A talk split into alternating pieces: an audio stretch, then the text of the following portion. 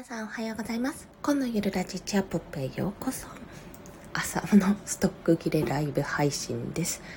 夜泣きでね、全然眠れなくて、なので声もガラガラなこんな状態でございますが、今日はね、さらっとちょっと雑談風にお話をしたいと思います。物を売りやすい世の中になったってお話なんですけども、皆さんご存知かと思うんですが、NFT のお話です。でね、さっきね、ちゃんと単語調べたんですけど、なんだっけな。 fungible だ。 non-fungible token。non-fungible token NFT って言うんですけども、もうこれ、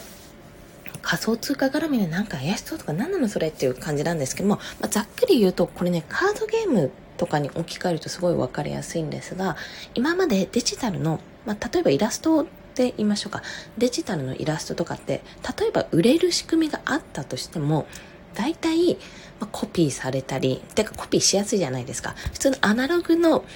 あの絵画とかってコピーするのはもう本当に写さないといけない。贋作とかってやっぱりもう見よう見までで頑張って写してやるものだったじゃないですか。でも今やっぱりその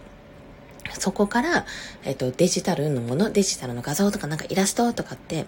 まあなんかなんて言ったらいいんだろう。あのいろいろこうゲームの中でのアイテムだかレアアイテムって変な話コピーができちゃったんですよね。まあ、どうや、なんかいわゆるチートじゃないですけどバグみたいな。バグというかなんて言ったんですけどなんかまあズルがあるんですよ。まあ、ゲーム自体が壊れる可能性もあるんですけどもそういったコピーが今までできてしまっていたものがデジタル系のものねイラストとかもそうだしまあなんかゲームの中のアイテムとかキャラとかもそうなんですけどもコピーできてしまったものがそのコピーできなくなる仕組みなんですよ。あ、仕組みで、コピーできない資産のことなんですね。資産というか、うん、なんて言ったらいいんだろう。まあ、そのさっきイラストの話したら、まあ、デジタルイラストをちょっと販売してみたいなと思う方がいて、アーティストさんがいて、でもやっぱりコピーされるし、なんか自分がこれ本物ですって作ったものが、どんどんいろんなところでコピーされて、まあ、購入した人がね、コピーしちゃって、で、結局、あの、資産、あの、価値が下がってしまうっていうことが一番やっぱり怖いことだと思うんですけども、そうじゃなくて、じゃあこれを NFT で売ってみようってなると、まあ、ブロックチェーンっていう仕組みがあるんですよ。で、これってもういろんな人がね、ブロックチェーンってどんな仕組みなんだろうじゃあこれちょっと攻略してみようってしてみても、めちゃめちゃ攻略不可な、まあ、真似することができない、まあ、強固な、なんなんかセキュリティでもないですけど、まあ仕組みなんですね。だからその NFT って結局ブロックチェーンに守られた資産になるので、もうコピーしようがないんですよ。だからじゃあ私はこの NFT でこの女の子のイラストを1個作りましたってなると、よし、じゃあこれ、売られてるからコピーしてやるぞって思ってもコピーができないわけなんですよ。しかもそれをじゃあ50枚出しますって言われたとしている、50枚出すって言ったら普通、あの、なんていうの、いろん、今までの商品って50枚、50枚とか50個っていうのは同じものを50個じゃないですか。同じものというか、もう全部それも、なんていうのかな個目に作ったものと2個目に作ったもの違いが分からないじゃないですか。そこは。1個目は1個目2個目は2個目っていうふうに分かんなかったけどそれも NFT 化になると、えっと、同じ絵でも例えば女の子のイラスト1女の子のイラスト2女の子のイラスト3のように同じイラストで複数あったとしてもちゃんと1つずつ個別に番号がつくようなイメージなんですね。でそうすることによってあの私も同じの持ってるよって言っても何番目に買ったものなのか何個目に買ったものなのかも分かるようなシステムになってるわけなんですでその NFT が熱いって何で熱いかっていうとまあそこでこれを持っていると資産価値があるっていうふうに言われてる。まあ一つの本当にアートと一緒なんですよ。絵画がモーナリザの絵を持っているとかゴッホのひまわりの絵を持っているというような感覚であのアート作品としてコレクションの一つとして加えるような形になっていって、まあ、そのやり取りが基本的に仮想通貨で取引されるから。で仮かかな仮想通貨自体が今は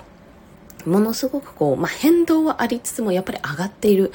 これは面白いぞっていうことでどんどんどんどんこう上がっているような状態なんですね。で、まあこの物を売りやすい時代になったなって感じたのは、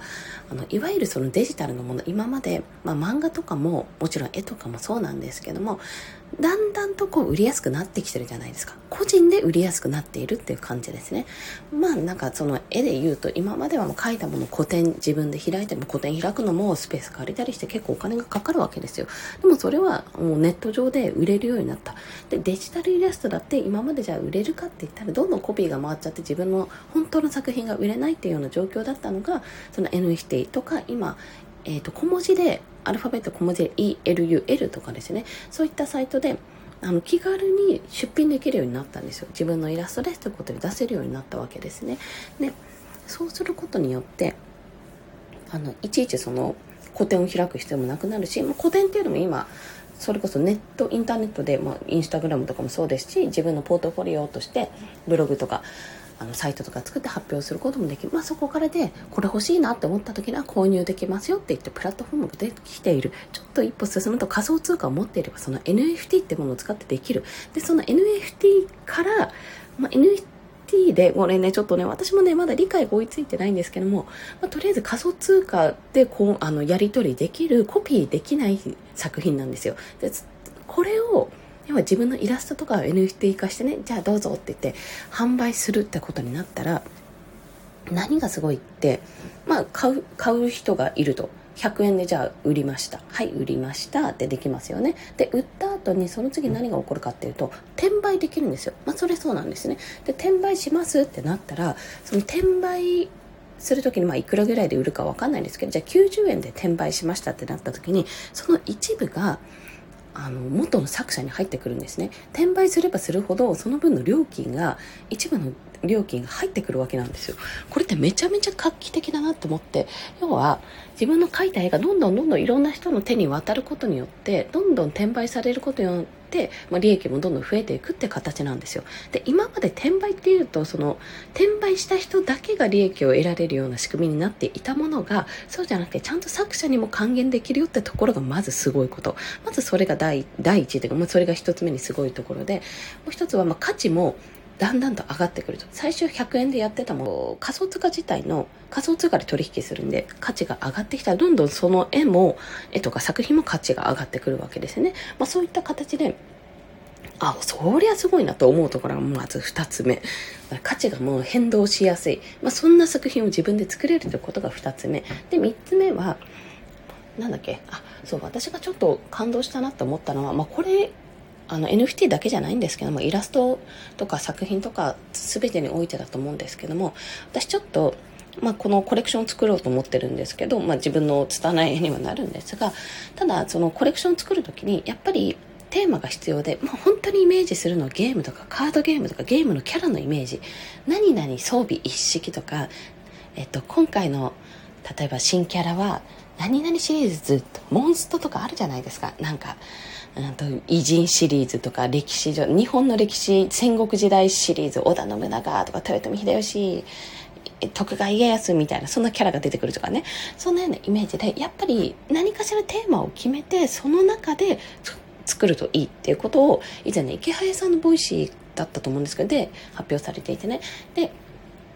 それにあたってやっぱり一人一人その一枚一枚のイラストもキャラでも何でもいいんですけどイラストにやっぱそれぞれねストーリーがあるとなんかこちらが集めたくなるような買いたくなるようなちゃんと作品になっているんだなっていうことがあのすごくあるってことを言ってましたね。もうご自身も買われているしご自身もあのイラストレーターさんと一緒にねタッグを組んでコレクションを作っていらしてたのであすごいなと思いながらそれを見ていたわけですよ。であのそこから何かっていうと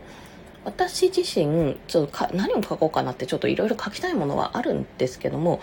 なんか面白そうだなって娘の絵でも書こうかなとか何とか何とかいろいろ考えていたらあのうちね実家で猫飼っているんですね。今3匹いるんですよ実家の猫。でちょっと元をたどれば全部で7匹いたんですよ、まあ、正確に言うと6匹が最大だったんですけども3匹いた時に1匹亡くなってまあ、2匹になったところにどんどん増えてみたいな感じで なったんですが、もう7匹ね、計私は出会っているわけですね。で、そのうちの7匹の猫のうち今、まあ、変な話、生き残ってるのが3匹なわけなんですよ。まあ、老衰とか事故、事故、事故というか喉に詰まらせて亡くなったとかいろいろ原因はあったんですが、その猫を今まで一緒に過ごしていたね、もうずっと忘れてしまって10年以上も経って、亡くなってからに経っている猫もいて、あ、この子たちをキャラにして書こうってちょっと思ったの。で、キャラにして書くってことは、まあ、言ってしまえば、まあ、ちょっと NFT でどうなるかわかんないですけど、本当に試しになるんですけども、もしその子たちが売れたら、まあそれはそれで嬉しいんですけど、作品としてね。で、どんどんどんどん、例えば転売されてるとしたら、なんていうか、あの、亡くなってはいるんですよ。うちの猫さんたちは、その亡くなってるか、亡くなってるけども、なんか永遠とそれは